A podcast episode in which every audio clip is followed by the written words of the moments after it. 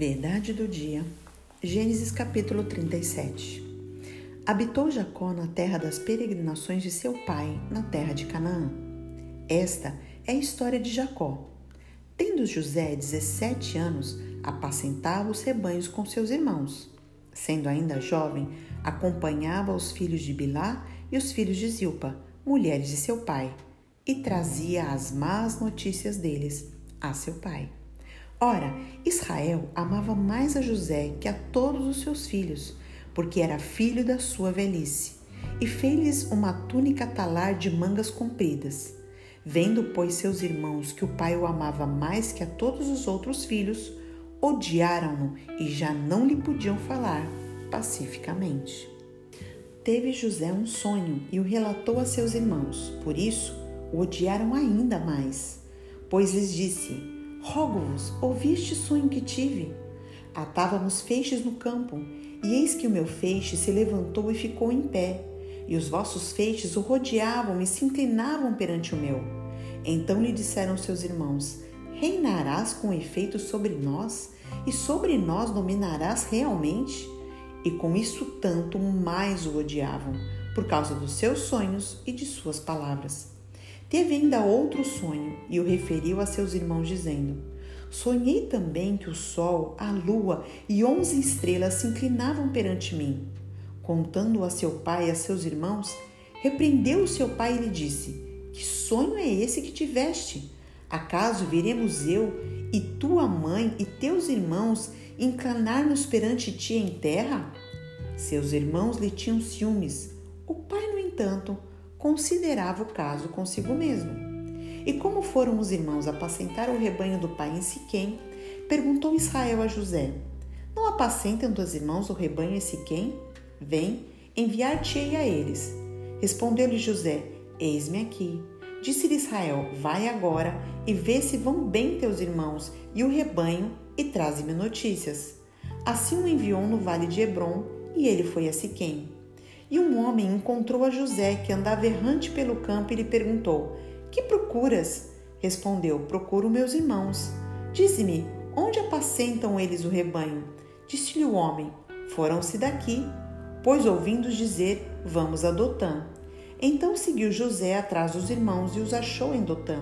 De longe o viram e antes que chegasse, conspiraram contra ele para o matar. E dizia um ao outro: vem lá o tal sonhador. Vinde, pois, agora, matemo-lo e lancemo-lo numa dessas cisternas, e diremos: Um animal selvagem o comeu, e vejamos em que lhe darão os sonhos. Mas Rubem, ouvindo isso, livrou das mãos deles e disse: Não lhe tiremos a vida.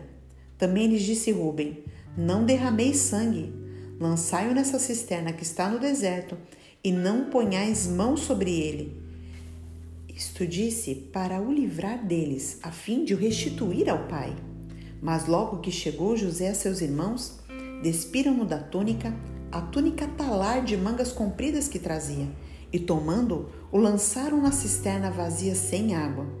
Ora, sentando-se para comer pão, olharam e viram que uma caravana de ismaelitas vinha de Gileade.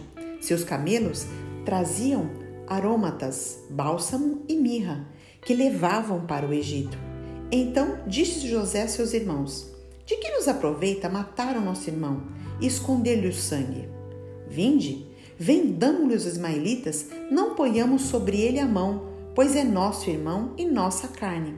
Seus irmãos concordaram, e passando os mercadores midianitas, os irmãos de José o alcançaram, o tiraram da cisterna e o venderam por vinte ciclos de prata aos ismaelitas. Estes levaram José ao Egito. Tendo Rubem voltado à cisterna, eis que José não estava nela. Então rasgou as suas vestes e, voltando aos seus irmãos, disse: Não está lá o menino. E eu, para onde irei? Então tomaram a túnica de José, mataram um bode, amolharam no sangue e enviaram a túnica talar de mangas compridas. Fizeram-na levar a seu pai e lhe disseram: Achamos isto Vê se é ou não a túnica de teu filho. Ele a reconheceu e disse: É a túnica de meu filho. Um animal selvagem terá comido certamente. José foi despedaçado. Então Jacó rasgou as suas vestes e se cingiu de pano de saco e lamentou o filho por muitos dias. Levantaram-se todos os seus filhos e todas as suas filhas para o consolarem. Ele, porém, recusou ser consolado e disse: Chorando descerei a meu filho até a sepultura. E de fato chorou seu pai. Entre mentes, os medianitas venderam José no Egito a Potifar, oficial de Faraó, comandante da guarda. Qual é a verdade de Gênesis capítulo 37? A grande verdade aqui era a inocência de José. Por a sua mãe ter falecido, provavelmente ele não foi instruído de como deveria se comportar. Mas o pior não está aí. O pior estava na preferência de seu pai, Jacó. Jacó preferia José e isso levava os seus irmãos a odiarem a José. E nós vemos aqui em vários versículos isso sendo colocado. No versículo 4, odiaram-no e já não lhe podiam falar pacificamente. No versículo 11, tinham ciúmes. No versículo 18, conspiraram para matá-lo e zombavam: lá vem o sonhador. Tiraram a túnica dele no versículo 23 e no 28 o venderam como escravo. De filho preferido a escravo. O que isso nos ensina? Que a preferência dos filhos nunca foi nem nunca será algo que abençoa o desenvolvimento dos seus filhos. Deus, ele não faz acepção de pessoas e nós não devemos fazer acepção de filhos. Que Deus te abençoe. Um grande abraço, pastora Jô de Paulo.